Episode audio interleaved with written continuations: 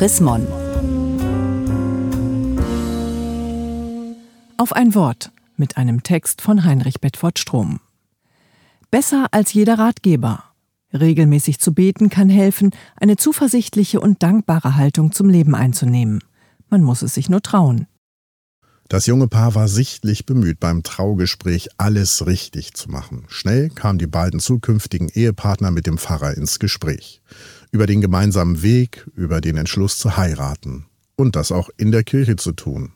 Und irgendwann fragte der Pfarrer, beten Sie? Zuerst schwiegen die beiden und dann gaben sie zu, beide beten, regelmäßig.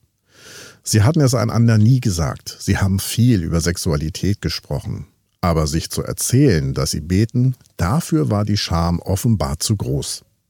Ja, es gibt sowas wie eine religiöse Scham. Frömmigkeit ist für viele etwas sehr Intimes. Sie vor sich herzutragen ist daneben. Sie muss aber auch nicht verheimlicht werden. Es lohnt sich neu zu entdecken, was wir Frömmigkeit nennen, also in der Stille Gott nachzuspüren, mit ihm im Gespräch zu sein, sich von ihm auch etwas sagen zu lassen, alte und neue Texte, die von Gott reden, im Herzen zu bewegen, mit anderen zusammen Gottesdienst zu feiern. Aus vielen Gesprächen weiß ich, dass sich viele Menschen wünschen, dankbar und zuversichtlich leben zu können.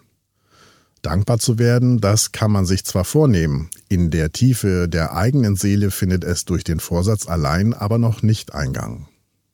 Das Beten hat da mehr Kraft, denn es berührt uns in den Tiefen unserer Existenz. Und wo wir keine eigenen Worte finden, können wir uns Worte leihen, mit denen andere vor uns tiefe Erfahrungen gemacht haben. Die Psalmen in der Bibel sind solche Worte. Lobe den Herrn, meine Seele, und vergiss nicht, was er dir Gutes getan hat. Wer diese Worte aus dem Psalm 103 regelmäßig liest, ihnen nachspürt und weiterdenkt, wird merken, wie sie in die Seele einsickern und sich neue Quellen der Dankbarkeit, der Lebensfreude und der Zuversicht für das eigene Leben und für die Welt als Ganze öffnen. Oder die berühmten Worte aus Psalm 23, die viele aus dem Konfirmandenunterricht kennen. Der Herr ist mein Hirte, mir wird nichts mangeln. Er weidet mich auf einer grünen Aue und führet mich zu frischem Wasser. In einem Land, in dem viele mit den notwendigen Gütern zum Leben vergleichsweise reich gesegnet sind, aber trotzdem das Gefühl haben, es reicht nicht, helfen diese Worte genau hinzusehen und das wertzuschätzen, was da ist.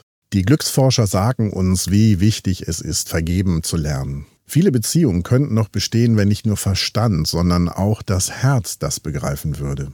Das Vaterunser, das Jesu seinen Jüngern in der Bergpredigt mit auf den Weg gibt, hilft uns dabei. Vergib uns unsere Schuld, wie auch wir vergeben unseren Schuldigern. Wer das regelmäßig und aus ganzem Herzen betet, der öffnet sich für die Kraft der Vergebung. Jeder und jede muss für sich selbst entscheiden, wie er oder sie die Frömmigkeit im Alltag lebt. Es kann das Tischgebet oder das Morgen- und Abendgebet sein. Es kann der Vers aus dem Herrenhuter Losungsbüchlein sein, mit dem wir den Tag beginnen, der beim ersten Starten des Computers auf dem Bildschirm erscheint. Das alles kann im Gottesdienst gemeinsam mit anderen geschehen oder allein im eigenen Zimmer zu Hause. Oder in einer offenen Kirche, in der wir spontan eine kleine Auszeit nehmen. Sich darauf einzulassen, ist kein Glücksrezept. Aber beten das hat Potenzial zum Türöffner für ein erfülltes Leben zu werden. Gelesen von Henning Lühr, Oktober 2019.